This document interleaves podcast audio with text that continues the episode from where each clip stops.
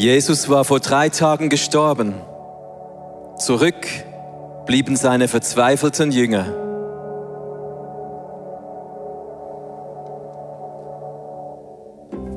Johannes, Jünger Jesu.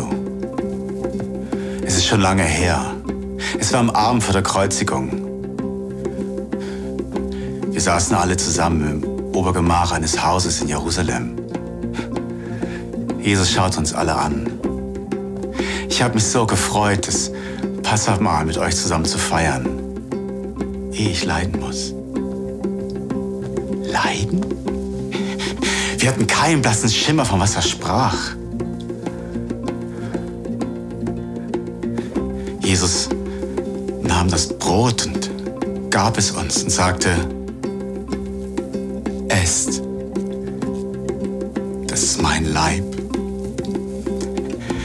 der für euch geopfert wird. Tut es immer wieder und denkt daran, was ich für euch getan habe. Wir hatten keine Ahnung, von was Jesus sprach. Und dann, und dann nahm er den Kelch und sprach ein Dankgebet und, und sagte, trinkt. Trinkt. Ich, ich, ich werde keinen Wein mehr trinken, bevor nicht Gott sein Werk vollendet hat. Einige aßen und tranken sofort wie, wie, wie Petrus. Ich brachte keinen Bissen herunter. Jesus würde sterben. Als der Kelch wieder bei, bei Jesus war, dann fügte er hinzu, dieser Kelch der neue Bund Gottes, besiegelt durch mein Blut, das für euch vergossen wird. Der Menschensohn wird zwar sterben, aber wehe dem Menschen, der ihn verrät. Dieser Verräter ist unter uns. Jesus? Jesus verraten? Wer würde Jesus verraten? Einer von uns? Plötzlich stand Judas auf und rannte raus.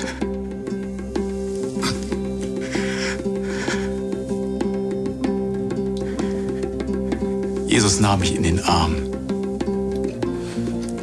und sagte,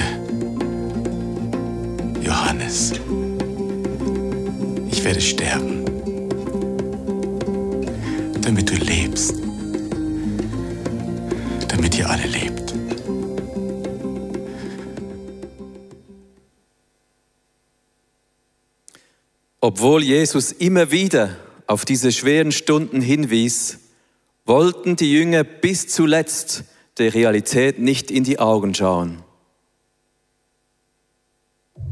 Jakobus, Jünger Jesu. Als wir das Haus verlassen hatten, gingen wir in den Garten Gethsemane. Dort bat uns Jesus, für ihn um Kraft zu beten. Er selber ging weiter, um mit seinem Vater im Himmel zu sprechen. Und dann ist einfach nur peinlich. Jakobus! Jakobus, wach auf! Wach auf! Ich war eingeschlafen. Und mit mir die anderen auch. In der allerschwierigsten Stunde vom Leben von Jesus sind wir alle eingeschlafen. Tolle Freunde. Es tut mir so leid. So unfassbar leid. Ja, und, und, und dann sagte Jesus, die Stunde ist gekommen, in der ich jetzt meinen Feinden ausgeliefert werde. Im selben Augenblick konnten wir sie schon sehen. Es war eine, eine Gruppe von Männern, die da mit Knüppeln und Schwerter angekrochen kam. Sie hatten Fackeln dabei, damit sie in der Dunkelheit etwas sehen konnten. Es waren die Tempelsoldaten, gefolgt von den hohen Priestern und mittendrin Judas mit heisigem Blick ging er auf Jesus zu und küsste ihn. Jesus fragte ihn ganz traurig, mit einem Kuss verrätst du mich also? Dann ging alles sehr schnell. Die Soldaten ergriffen Jesus und, und Petrus zog sein Schwert und schlug auf einen Soldaten ein. Sein Schwert sauste so knapp an ihm vorbei, dass er sein rechtes Ohr abtrennte. Ah, ah, ah, ah. Und Jesus sagte, Petrus, steck dein Schwert wieder weg. Und Jesus fasste das Ohr des Soldaten an und erhalte ihn.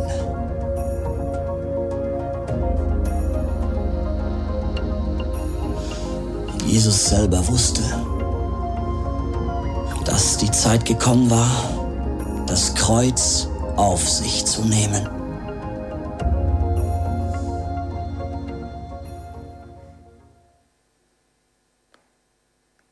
Seit drei Tagen ist er tot. Einfach nicht mehr da. Weg. Für immer. Es kam so unerwartet. Gerade erst hatten wir ihn wie einen König gefeiert beim Einzug in Jerusalem. Und dann ging alles so schnell. Er hat schon immer wieder davon gesprochen, dass er sterben muss. Aber wir konnten uns das einfach nicht vorstellen. Oder wollten es nicht.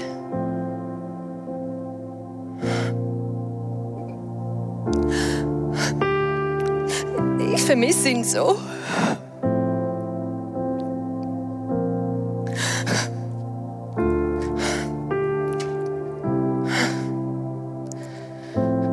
Ich will ihm die letzte Ehre erweisen.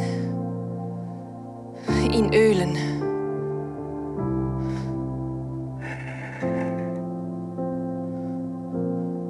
I'm so confused.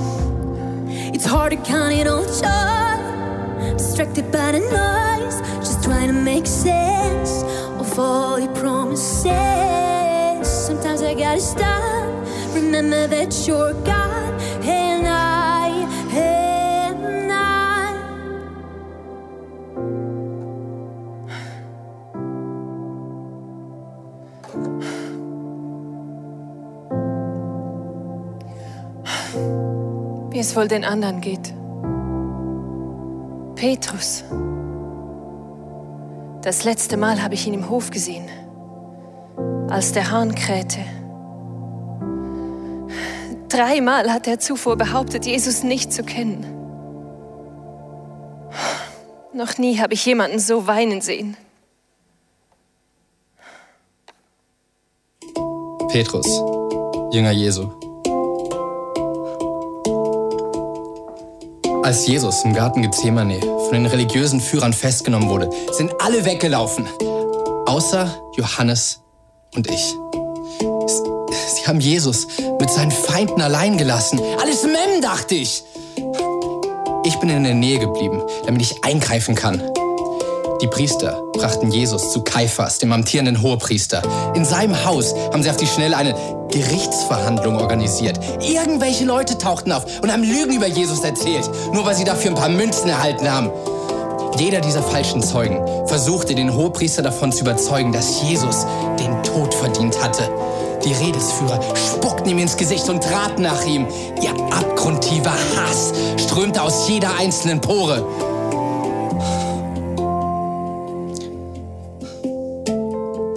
Langsam aber sicher wurde es ungemütlich. Ich stand in sicherer Entfernung draußen auf dem Hof beim Feuer. Dann bemerkte ich eine Dienstmagd, die auf mich zeigte und mit einem Soldaten sprach. Sie kam zu mir rüber.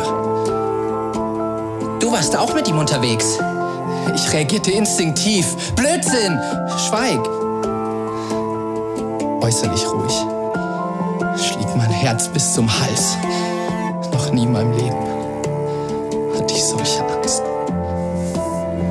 Besonders als zwei Beistehende der Aussage der Magd auch noch zustimmten. Ich schwöre bei Gott, ich kenne diesen Mann nicht.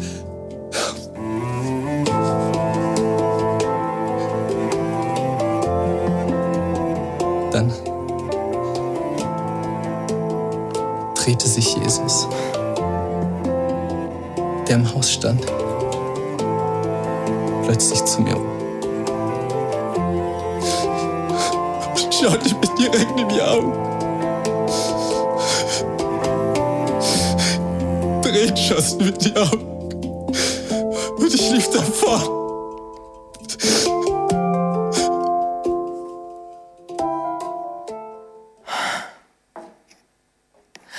Warum? Warum musste er so früh sterben? Gott, warum?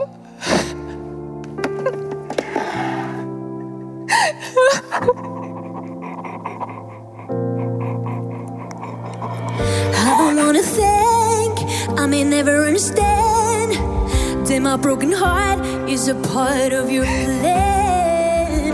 When I try to pray, all I got is earth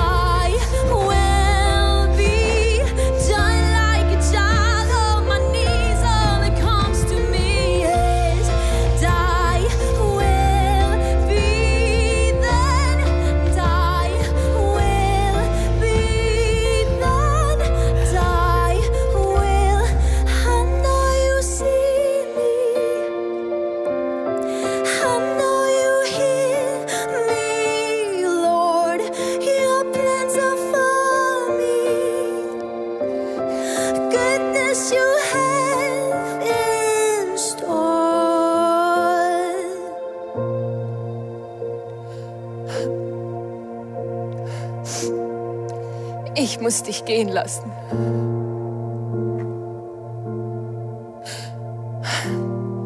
Aber zuerst muss ich meine Mission erfüllen.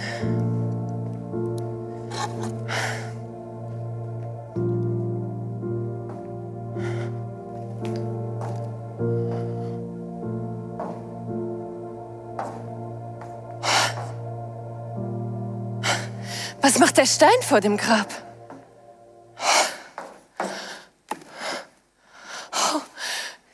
Grabtücher.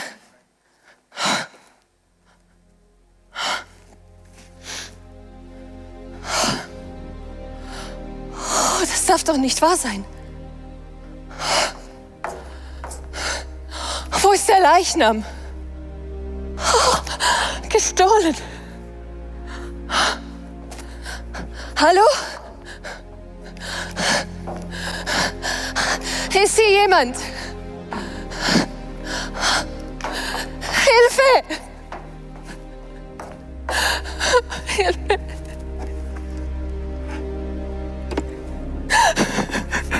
Warum weinst du?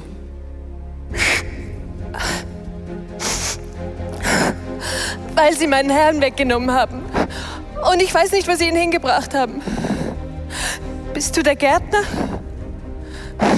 Wenn du ihn weggenommen hast, dann bitte sag mir, wo du ihn hingelegt hast. Dann will ich ihn holen.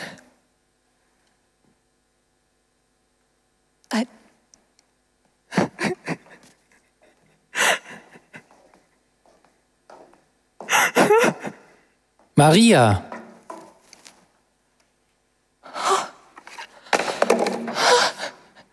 Mein Herr! Berühr mich nicht, denn ich bin noch nicht zu meinem Vater aufgefahren. Du lebst! Du lebst! Oh ja, du lebst! Natürlich! Natürlich, du hast es uns gesagt! Nach drei Tagen werde ich auferstehen. Oh, wie konnten wir das vergessen? Du lebst! Bitte, geh zu meinen Schwestern und Brüdern und sag ihnen, dass ich zu meinem Vater, zu eurem Vater, zu meinem Gott und zu eurem Gott auffahre. Ja, ja, Jesus, ja. Bleib noch ein wenig bei uns. Mach ich. Ich liebe dich. Ich dich auch. Und wie? who spread out the heavens, who can move the mountains. His name is Jesus, friend of sinners, friend of mine,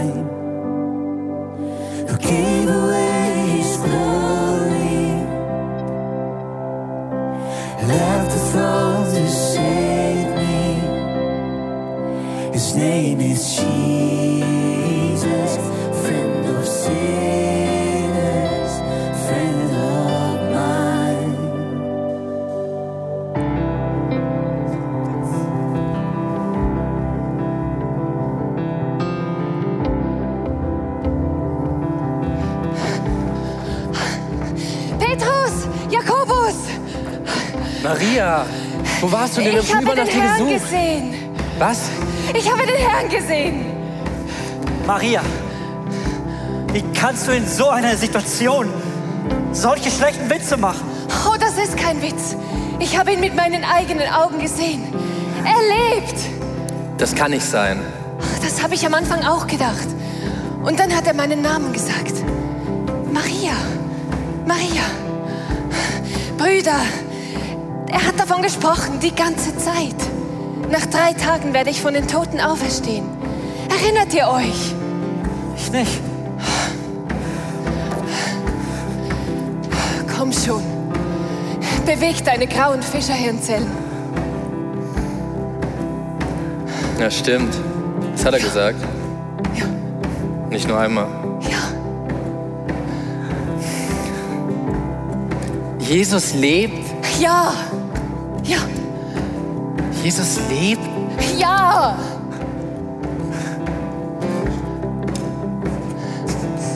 Jesus lebt! Ja. Jakobus! Jesus lebt! Unfassbar! Er lebt! Ja. Ja. Wir haben doch einen König. Für immer.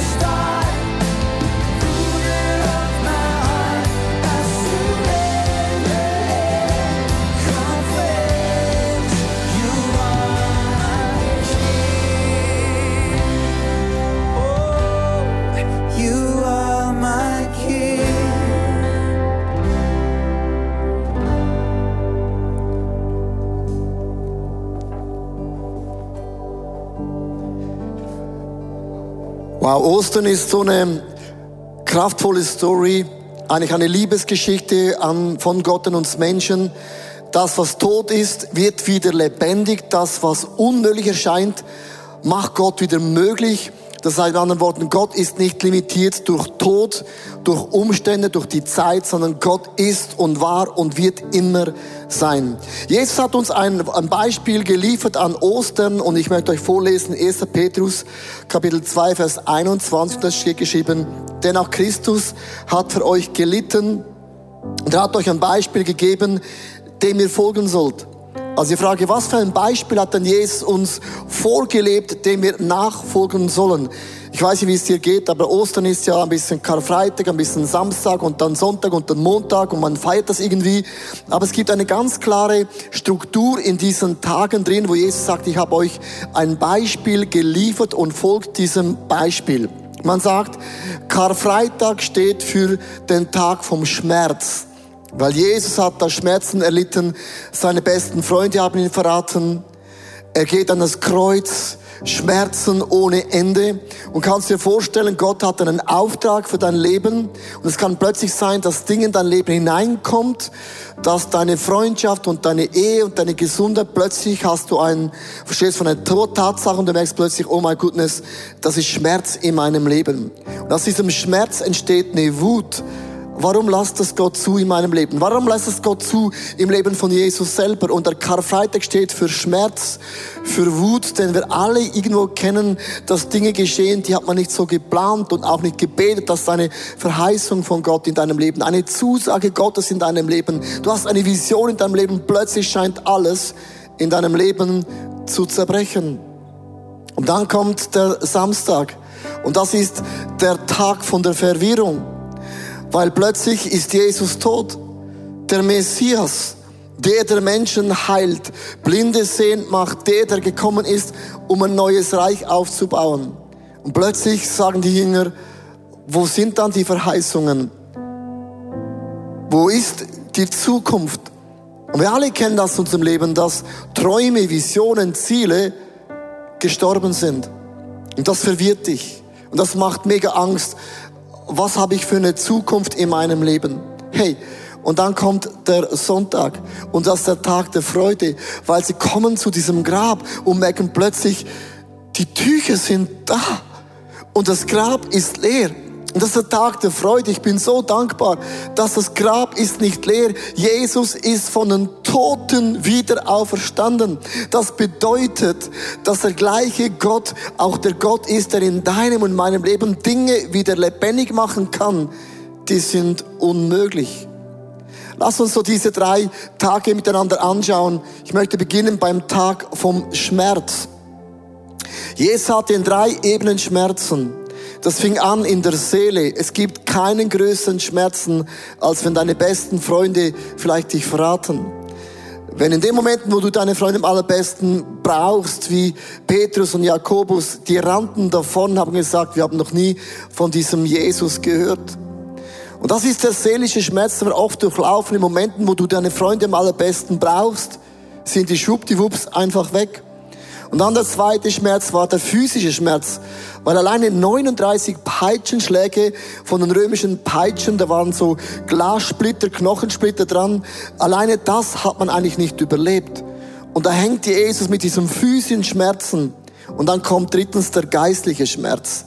Er trägt die Sünden von dir und von mir an diesem Kreuz, weil er war ohne Sünden und er trug die Sünden am Kreuz für dich und mich. Du merkst, in der Seele gibt es Schmerzen, es kann auch sein physisch, dass du Schmerzen hast, weil deine Sünden und Unvergebenheit zum Beispiel kann auslösen, dass man krank wird. Und dann auch der geistliche Schmerz.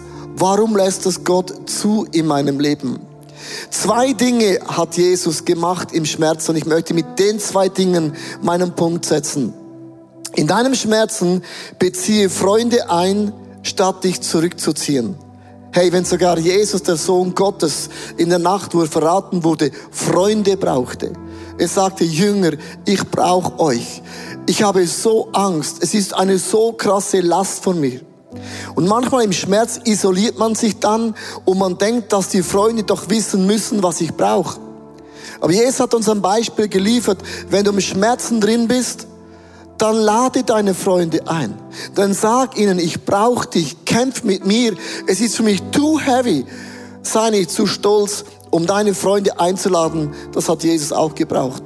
Das zweite, was Jesus machte, war, er hat den Schmerzen bei Gott ausgeschüttet. Er hat Gott gesucht im Schmerzen. Der Garten Gethsemane war eigentlich einer der Lieblingsorte von Jesus. Also wenn du in einer Krise drin bist, bezieh deine Freunde ein und such dir den Lieblingsort aus. Und Jesus hat Folgendes gemacht. Er hat zu Gott gesagt, ich möchte nicht diesen Weg gehen. Er hat sein Herzen Gott ausgeschüttet. In deinem Lieblingsort umgeben von deinen Fre- Freunden, schütte dein Herz aus. Bitte Gott, Dinge zu verändern. Und dann sagte Jesus, nicht mein Wille geschehe, du kennst meinen Willen, du kennst meine Ziele, du kennst meine Pläne, du kennst meine Sehnsucht, aber ich lasse alles los und ich bin bereit, deinen Weg zu gehen. Der Tag von Schmerz, wo Wut entsteht, kennen wir alle. Good News ist, das ist zum Glück nur der Freitag. Dann kommt der Samstag und ich möchte da Tobi Teichen das Wort übergeben nach ICF München. Tobi, it's your turn. Vielen Dank, Leo. Es ist absolut genial, dass wir verbunden sein können in der Krise, auch durch die Möglichkeit, heute gemeinsam predigen zu können. Und der Tag der Verwirrung ist etwas, was wir, glaube ich, alle kennen. Es sind Momente, wo wir Angst haben, wo wir verwirrt sind. Und für die Jünger war es ein sehr intensiver Moment. Sie hatten erlebt, wie Jesus die Stürme stillt. Sie hatten erlebt, dass er Wunder tun kann, dass er alles kann. Und jetzt ist er am Kreuz gestorben und er ist tot. Es ist noch nicht Ostersonntag. Und viele Fragen und Zweifel sind bei ihnen im Raum und in ihrem Herzen, weil sie sich fragen, warum ist Gott nicht dort runtergestiegen von dem, von dem Kreuz? Was ist sein Plan? Und es ist wie in der Corona-Krise. Es sind Momente, wo wir verwirrt sind, wo wir Angst haben, wo wir nicht wissen, wie es ausgeht. Was wird nach Corona passieren? Wie lange dauert das? Wie werde ich durchkommen? Das ist dieser Ostersamstag-Moment, ein Moment der Angst, aber auch der Verwirrung, den wir gut nachvollziehen können. Jesus hatte vorhergesagt, dass wenn diese Moment der Verwirrung passiert, dass seine Jünger vor ihm weglaufen werden. Er sagt äh, in Markus 14, 27, ihr werdet euch auch bald von mir abwenden, denn es steht geschrieben, ich werde der Herde den Hirten nehmen und die Schafe werden auseinanderlaufen. Und dann die Erfüllung davon heißt dann, entsetzt verließen ihn alle Jünger und flohen. Das heißt, sie hatten in sich einen Reflex, den wir in uns auch haben, dass sie in der Krise, im Schmerz, in der Verwirrung vor Gott weggelaufen sind. Das Dramatische ist, dass wir das auch in uns haben. Vielleicht bist du enttäuscht von Kirche, vielleicht bist du gerade enttäuscht von Gott. Vielleicht fragst du dich, warum greift er nicht ein? Warum stoppt er nicht diese ganze Corona-Sache? Vielleicht bist du betroffen persönlich in deinem Business oder auch körperlich, gesundheitlich und du fragst dich, Gott, warum greifst du nicht ein? Und das ist der Moment, wo wir so gut nachvollziehen können, warum der Reflex da ist, vor Gott wegzulaufen. Und die Jünger machen das, was dramatisch ist und wir auch oft wiederholen. Wir rennen in der Krise dann nicht zum Vater hin, sondern von ihm weg. Das wäre so, wie wenn ein Kind sich verletzt und äh, dann vor Gott wegläuft. Ein Freund von mir, der hat äh, sich verletzt, er hat sich am Bein verletzt, er hatte die gute Hose an, er war an einem Ort, wo er eigentlich nicht hin durfte und er hat sich so geschämt und hatte so Angst, seinen Eltern davon zu erzählen, dass sich entschieden hat, das Ganze zu vertuschen und sein verletztes Bein einfach, zu, einfach zuzudecken und einfach so zu lassen. Deswegen über Tage so, er hat es vertuscht, immer wieder hat es geblutet und genässt, bis es sich so entzündet hat, dass er eine Blutvergiftung hatte und seine Mutter mitbekommen hat und total entsetzt gesagt hat, Junge, warum bist du nicht zu uns gekommen? Und er hatte einfach Angst. Das heißt, wir glauben eine Lüge in Verwirrung, in der Angst, dass wir nicht zu Gott gehen können, sondern dass er unser Feind ist. Und das sorgt dafür, dass wir vor ihm weglaufen. Deswegen ist die Frage, was hilft mir in diesen Momenten, jetzt in der Corona-Krise, aber auch sonst, wenn ich enttäuscht bin, wenn ich nicht das, das Licht am Ende des Tunnels sehe?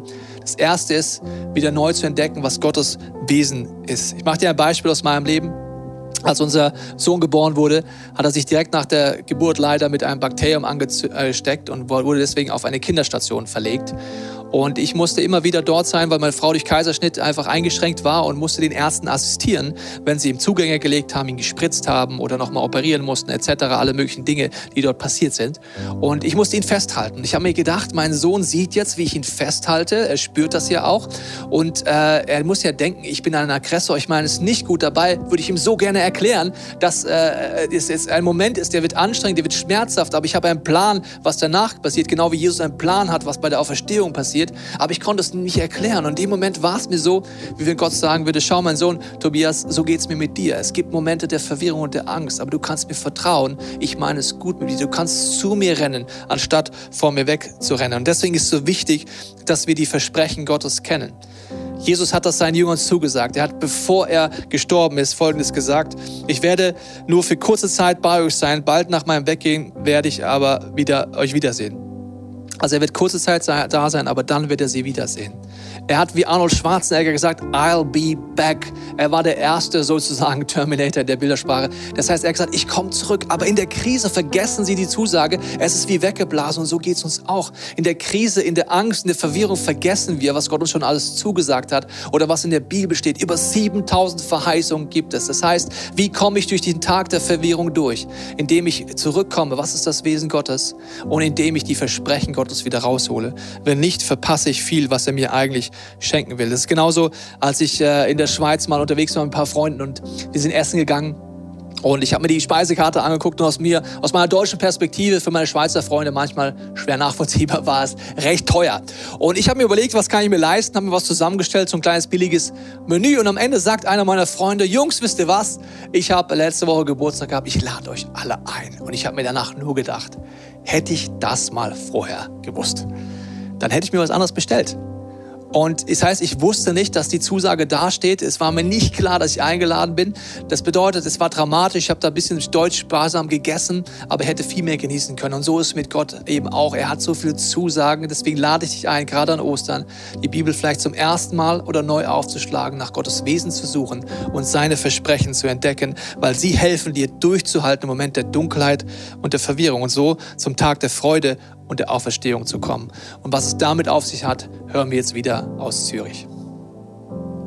Hey, Freitag, Karfreitag, Tag vom Schmerz, Samstag, Tag von der Verfehrung und wie cool, dass es nicht einfach da bleibt, bei diesem Chaos, bei diesem Schmerz, sondern dass wir Ostersonntag erleben können, ein Tag der Freude. Vielleicht fühlst du dich nicht so, vielleicht äh, spürst du es gerade nicht so, diesen Ostersonntag, diesen Tag der Freude und trotzdem, es gibt ihn genauso wie alle anderen Tage.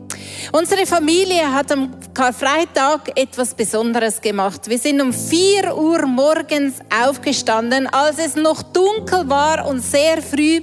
Wir sind rausgegangen, wir haben einen, eine Viertelstunde sind wir gelaufen, gewandert in der Dunkelheit und dann morgens um 6 Uhr haben wir eingeschaltet in das Online-Programm. Es hat angefangen, die, es ist angefangen Tag zu worden und ähm, die Sonne ist aufgegangen und sowas habe ich noch nie so physisch erlebt.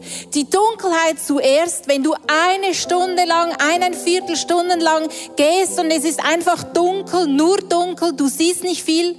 Und auf einmal geht die Sonne auf. Auf einmal kommt das Licht und das ist Ostern. Das ist der Tag der Freude.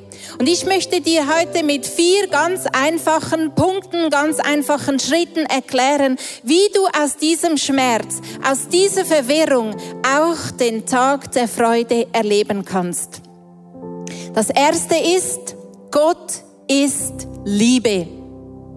Gott ist Liebe, das sehen wir schon in der Schöpfungsgeschichte. Er hat die Menschen geschaffen, damit er diese Liebe, und ich nehme da nochmal dieses Tuch, damit er diese Liebe mit uns Menschen teilen kann. Seine Liebe drückt sich aus in Gnade, sie drückt sich aus in Vergebung und das ist doch genau das, was wir so dringend brauchen. Corona bringt Dinge hervor in unserem Leben, die wir vorher vielleicht noch nicht so bewusst bemerkt haben an uns. Wir brauchen diese Gnade, wir brauchen diese Liebe. Und stell dir vor, heute würde es klingeln an deiner Haustüre und da würde jemand stehen, der würde dir ein Geschenk bringen. Und du würdest zum Portemonnaie greifen und sagen, hey komm, ich bezahle dir dieses Geschenk. So lieb, dass du mich besucht hast, ich bezahle das. Geht nicht, würde man doch nicht tun. Diese Liebe von diesem Gott im Himmel, die ist da und zur Verfügung jederzeit. Das zweite ist, wir haben Sünde. Tja, das merken wir, das merke ich in diesen Zeiten besonders, wo es herausfordernd ist. Ich verhalte mich nicht so professionell, wie ich sollte. Ich habe Sünde, ich bin nicht perfekt. Und das Problem ist, wie wir hier sehen, das bin ich. Das ist die Liebe von Gott. Und die Sünde, die trennt mich von dieser Liebe von Gott. Aber Gott will nicht aufhören, mich und dich zu lieben. Und deswegen gibt es eine dritte Wahrheit in dem Ganzen. Jesus ist am Kreuz gestorben. Und weißt du, was damit passiert ist? Indem er am Kreuz gestorben ist, hat er den Graben zwischen mir und Gott, zwischen dir und Gott aufgefüllt. Und jetzt kann ich diese Liebe empfangen. Jetzt kann ich zu diesem Gott im Himmel gehen. Weißt du, er ist gestorben am Kreuz. Und das symbolisiert das Grabtuch. Und er ist nicht nur gestorben, hat nicht nur für meine Sünden bezahlt, sondern er ist auch auferstanden. In anderen Religionen, da muss man etwas tun, um diese Liebe von Gott zu verdienen. Aber wir können nichts tun. Es ist ein Geschenk. Und das Einzige, was wir tun können, ist dieses Geschenk annehmen. Wenn wir etwas tun, dann tun wir es aus Liebe zu diesem Gott im Himmel, aber nicht, weil wir etwas verdienen können. Weil wir uns diese perfekte Art und Weise, wie Gott ist, können wir uns nicht verdienen. Es ist ein Geschenk. Und die letzte Wahrheit, ganz einfach, egal wie sie geht, egal ob du noch nie diesen Jesus persönlich in dein Leben eingeladen hast oder ob du es schon lange her mal gemacht hast oder ob du diese lebendige Beziehung lebst, aber irgendetwas ist jetzt einfach dazwischen gekommen. Deine negativen Gedanken, deine Sorgen, irgendetwas trennt dich von diesem Gott. Du kannst dich heute entscheiden, ein Freund von Jesus zu sein. Vielleicht zum ersten Mal, vielleicht einfach für deine Situation. Und ich habe einen Bibelvers mitgebracht, der steht in Johannes 11, Vers 25 bis 26, wo Jesus sagt, ich bin die Auferstehung und ich bin das Leben. Wer mir vertraut, egal wie deine Umstände aussehen, der wird leben, selbst wenn er stirbt. Und wer lebt und mir vertraut, wird niemals sterben. Was für eine Zusage. Und am Schluss steht, glaubst du das? Egal wie deine Situation aussieht. Glaubst du das, dass du geliebt bist? Glaubst du das, dass Jesus gekommen ist, um diesen Graben zwischen der Liebe von Gott, zwischen Gott im Himmel und dir und mir auszufüllen. Glaubst du das? Und alles, was es braucht, ist, ja, Jesus, ich weiß zwar nicht wie, es ist vielleicht das erste Mal, dass du sagst, ja, ich beginne es zu glauben. Vielleicht ist deine Situation gerade so krass und du, fühl, und du fühlst dich so schuldig mit all dem, was hochkommt. Und trotzdem, das Geschenk ist da. Ich möchte beten und währenddem ich bete, kannst du mitbeten und dieses Gebet zu deinem persönlichen Gebet machen. Himmlischer Vater, ich möchte dir Danke sagen für deine Liebe. Ich erkenne, dass ich deine Liebe brauche. Ich strecke meine Hand aus nach dir. Bitte vergib mir meine Fehler, meine Sünden, meine unprofessionelle Art.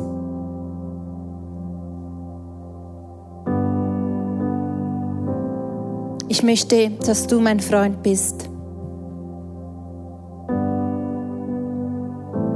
Ich möchte deine Freundin, dein Freund sein.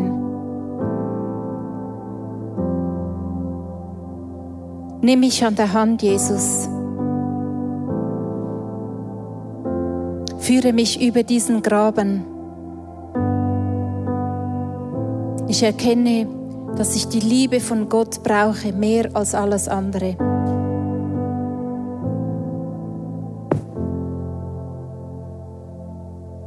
Ich möchte ein Leben mit dir leben, Jesus. Auch wenn ich noch nicht weiß, wie sich das anfühlt. Du bist größer als mein Versagen. Du bist größer als meine Ungewissheit.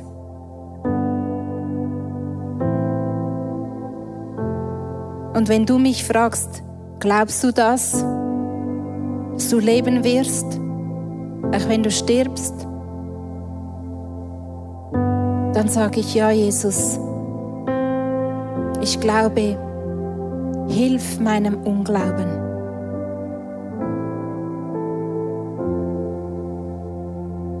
Amen. Vielleicht hast du das Gebet zum ersten Mal mitgebetet, vielleicht auch einfach noch mal neu, vielleicht auch für eine ganz bestimmte Situation in deinem Leben. Vielleicht spürst du gerade ganz viel, vielleicht auch überhaupt nichts. Wir haben jetzt noch mal zwei Worship Songs, wo ich dich einfach einlade, dieses Herz einmal mehr neu oder wieder diesem Gott hinzustrecken und nochmals darauf Antwort zu geben, was du gerade gehört und empfunden hast.